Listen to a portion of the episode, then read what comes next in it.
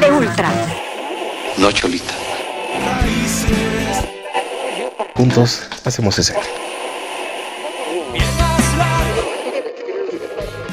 Planeta 9 Radio presenta Indie Pop, cine, teatro y música independiente justo ahora. Indie Pop, donde juntos hacemos escena.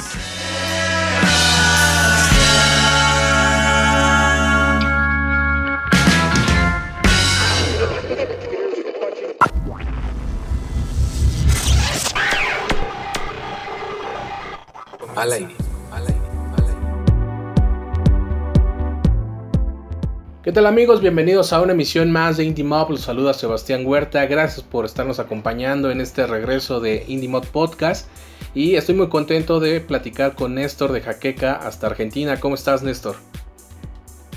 Hola Sebastián, ¿cómo estás por ahí? Bien, contento de poder platicar. Cuéntanos cómo le ha ido a la banda en, en esta situación mundial, cómo lo han vivido allá en Argentina. Bueno, lo, lo estamos viviendo, ¿no? Lo estamos padeciendo. Realmente eh, una situación que nos ha sorprendido a todos y nos ha cambiado todos los planes que teníamos para este 2020. Así Sí. que nos agarró con, con un disco recién salido y que nuestra idea era presentarlo en vivo este año. Y bueno, acá estamos, ¿no? Tratando de, de llevarla. Oye, eh, estaba yo leyendo la información de la banda, un poco de la biografía. ¿Cómo surge este rock eh, agroganadero? Bueno, eh, el rock agrícola ganadero nació hace mucho tiempo cuando nosotros, pa- para, ponerte un poquito en el lugar, ¿no? En, en órbita, digamos, nosotros somos de un pequeño pueblito en medio de la llanura bonaerense argentina, en medio del campo, ¿no? Un pueblito de 2.000 habitantes nada más. Y, y bueno, la banda nació ahí y, y- y tocamos lo que nos sale, lo que sentimos, lo que todas las influencias que hemos tenido. Y en épocas donde, donde viste que hay momentos donde el rock se puso muchísimas etiquetas y divisiones y, y por suerte eso ha ido cambiando, pero, pero te preguntaban, ¿y ustedes qué, qué es lo que hacen? O sea, qué, qué estilo hacen. Y nosotros realmente eh, nos salió eso, es decir, es una cuestión más filosófica que musical. Eh, nos salió, hacemos rock agrícola ganadero, un poco representando de dónde venimos. Por la mayoría de las bandas, en esos festivales donde tocábamos, donde lugares donde íbamos a tocar, o el periodismo mismo, es periodismo de ciudad o, o bandas de ciudad donde representan al barrio de ciudad, a la gente de ciudad, y nosotros pintamos la gente de la aldea, ¿no? La gente de nuestro pueblo. Así que era esa división que, que un poco también lo, toque- lo tomábamos como en broma y, y quedó. Oye, eh, justamente eh, creo que parte de lo que caracteriza a la banda y con esto que me comentas es también el esfuerzo que se hacía antes de cómo eh, vender y cómo promocionar la música y que se, pudo llamar hasta un movimiento, ¿no? El, que cómo, cómo hacían ustedes con esto de eh, regreso de los dinosaurios. Claro, eh, eran otros momentos, ¿no? Por suerte todo ha cambiado y hoy, hoy querés, vos querés hacer un show y, y lo pones en las redes sociales y al instante está todo el mundo anoticiado de que, que vas a hacer un show o lo que vos quieras. En aquel momento cuando nosotros estábamos en, uno de esos tantos regresos que, teníamos, porque la banda, bueno, éramos muy jóvenes, algunos estaban estudiando en otra ciudad, eh, entonces la banda tenía distintos parates, ¿no? Por ahí tocaba tres meses, paraba otros tres, seguía otros tres y así sucesivamente. Y, y bueno, para hacer la publicidad tenías que hacer los afiches a mano, salir a pegarlos en las paredes, hacer eh, volantes, boletines y salir a, a panfletear mano a mano. Y, y bueno, una vez se nos ocurrió hacer el regreso de los dinosaurios y armamos un lío fenomenal en nuestro pueblo porque lo hicimos con una intriga, con una incógnita de que venía el regreso de los dinosaurios a un pequeño lugar y que los medios estaban vi- viendo eso. Hicimos un montón de, de recortes falsos y, y bueno, se creyeron muchos que se sentían tocados como que era que eran señal de protesta, viste, contra algunas autoridades y, en realidad era el regreso nuestro como banda. Y, justamente creo que el rock tiene ese estigma, ¿no? De que va contra el gobierno, o al menos así era antes. Eh, y quedó muy, muy ad hoc eh, todo esto que estaban pensando, ¿no? Y justamente solamente era el regreso de una banda de rock. Claro, claro, claro, pero viste, eso muestra que, que muchos tienen la, no tienen la conciencia tranquila. sí, porque ¿qué, ¿por qué tendrían que tenerle miedo a, al regreso de los dinosaurios, no? Por supuesto. Pero bueno, acá en México sí le tenemos eh, miedo al regreso de los dinosaurios, pero acá los dinosaurios se llaman PRI, el gobierno que estaba en el, en el poder hace algunos años. Pero este... Creo que eh, llama mucho la atención eso y con, esa idea que tiene la banda, ahora que ya todo es digital, ahora con esto que se, está viviendo en el mundo, que sí realmente todo es digital, ¿cómo están haciendo ustedes para seguir eh, enterando a la gente de, lo que están haciendo? Sí, trabajando mucho, eh, aprovechamos este, este parate de, la cuarentena, la pandemia, y estamos trabajando mucho en reorganizar las, redes sociales de la banda, que por ahí las teníamos un poco descuidadas. Eh, entonces empezamos a trabajar bastante en eso y sobre todo en la difusión eh, por Spotify o YouTube, que son los medios que te permiten hoy llegar hasta la casa de, cada habitante de este mundo. Oye, platícame sobre Rock al Campo, que, me, me parece, me llama mucho la atención por justamente el referente que tenemos de Colombia de, de, Rock al Parque, ¿no? Pero creo que va mucho con todo lo que nos has platicado del concepto de la banda. Totalmente, totalmente. Lo que pasa que cuando nosotros empezamos a salir a, tocar en distintos lugares y, todo esto que te estoy comentando, nosotros también lo decimos en las canciones y también lo decimos en la previa o cuando charlamos con las bandas, cuando charlamos con la gente. Eh, todas las bandas amigas que, vas cosechando a, lo largo de los años, después te dicen, bueno, pero yo quiero ir a conocer ese lugar, ese pueblo. Y imagínate que un pueblo de 2.000 habitantes no podés hacer un recital todos los meses o todas las semanas. Entonces se nos ocurrió hacer un gran festival, e invitar ahí a ese festival a las bandas amigas. Así nació el festival Rock al Campo, que por supuesto tenía que ver también con que nosotros habíamos estado tocando en Colombia, cuando también nacía aquel Rock al Parque, nosotros estuvimos en otro festival, que en la ciudad de Ibagué, pero venimos, vinimos con mucha influencia de ese festival que vivimos allá y del espíritu de, varias bandas, y lo, lo, hicimos ahí en nuestro pueblo y así nació con poquitas bandas y hoy se armó un gran festival donde va muchísima gente, van hay más público que los habitantes del pueblo, así que imagínate que lo que significa para es una gran fiesta. Así que Rock al Campo para nosotros es un gran orgullo porque es un festival independiente que, lo creamos nosotros y que, lo llevamos siempre de la mano y, para nosotros es, eh, es, nuestro orgullo, digamos. Creo que es una excelente iniciativa justamente como banda independiente el el crearse los propios espacios y aparte que, se les permita seguir, ¿no? Porque eh, creo que en toda Latinoamérica, o si no es que en todo el mundo, pues hay una sí aplastante industria comercial, pero que, bueno que existan este tipo de espacios porque me imagino que también han, han tenido espacio para otras tantas bandas eh, en Argentina.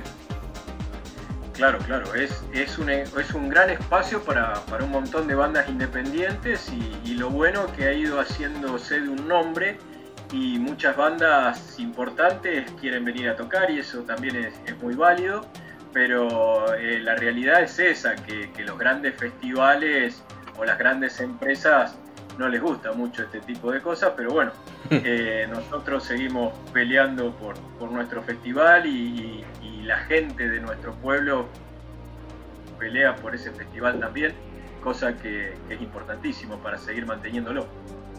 Oye, eh, con tantos años ya de, eh, de andar, en, de andanza musical, mejor dicho, ¿qué es lo que los mueve para ahora buscar oídos en México? Lo que nosotros, eh, este tiempo, digamos, de, estar acá sin poder tocar en vivo, que antes por ahí lo que, lo que nos, preocupaba continuamente es de, bueno, y el fin de semana dónde tocamos, ¿no? Y ensayar para tocar, y eso nos llevó a una vorágine de, por ahí nunca, en términos futboleros, nunca paramos la pelota y dijimos, a ver, ¿qué podemos hacer distinto, ¿no? Y, esto de, esta cuarentena como te decía hoy, nos hizo trabajar en, otras cosas, por ejemplo, en, reorganizar las redes, eh, contactarnos más con la gente de otra manera y, también plantearnos por qué no empezar a, trabajar en que esta música independiente de un pequeño pueblito de, Argentina pueda también eh, salir afuera y, ser conocida en otros países. Y, bueno, eh, a nosotros siempre nos la atención la, movida en México, eh, lo, que, lo que existe, el mercado que existe desde México hacia toda Latinoamérica. Hicimos contactos eh, allí, cosa que también es importantísimo para, empezar a trabajar.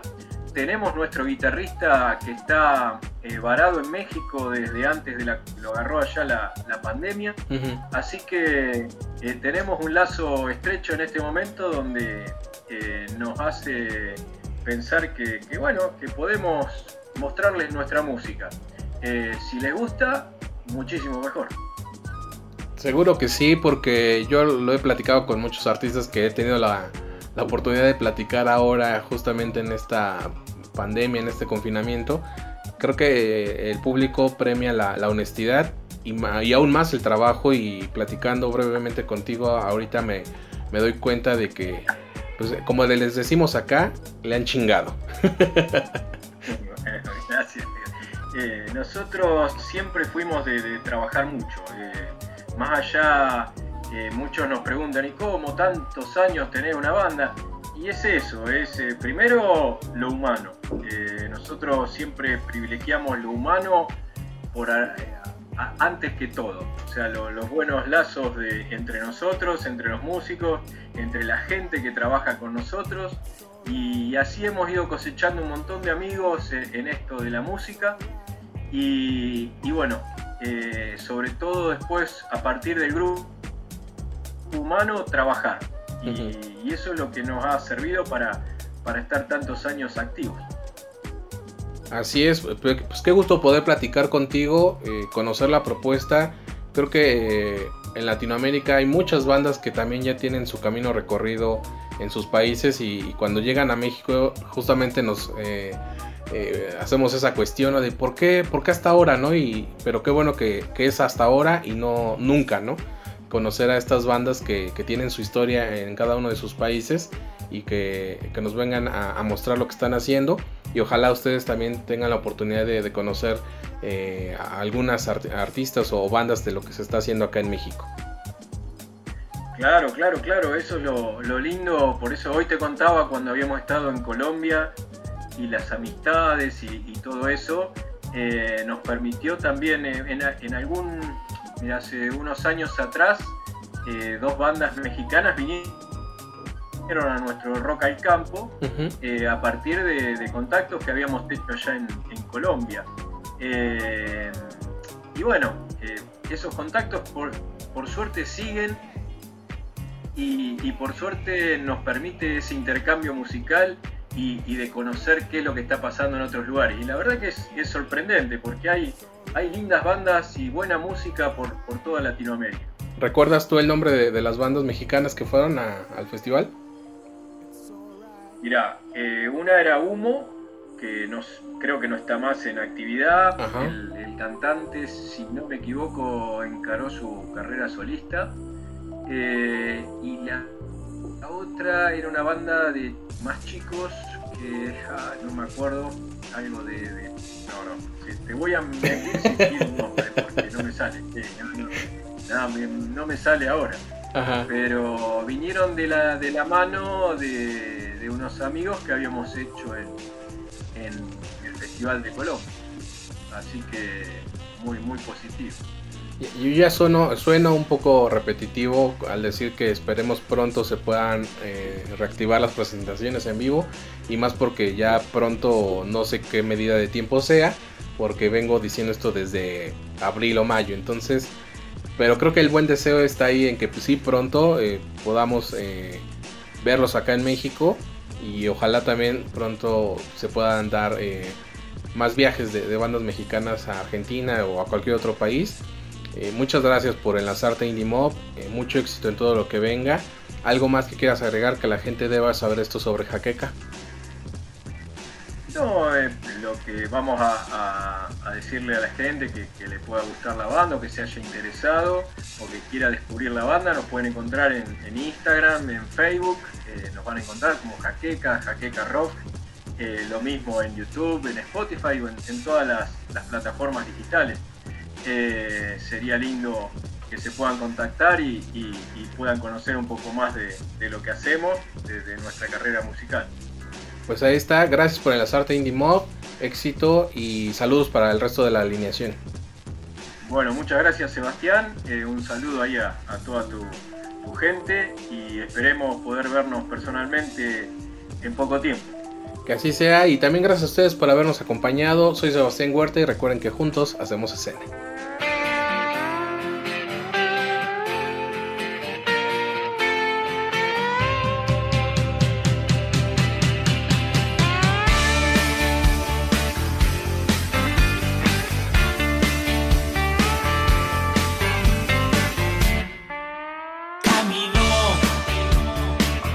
con la duda de la mano.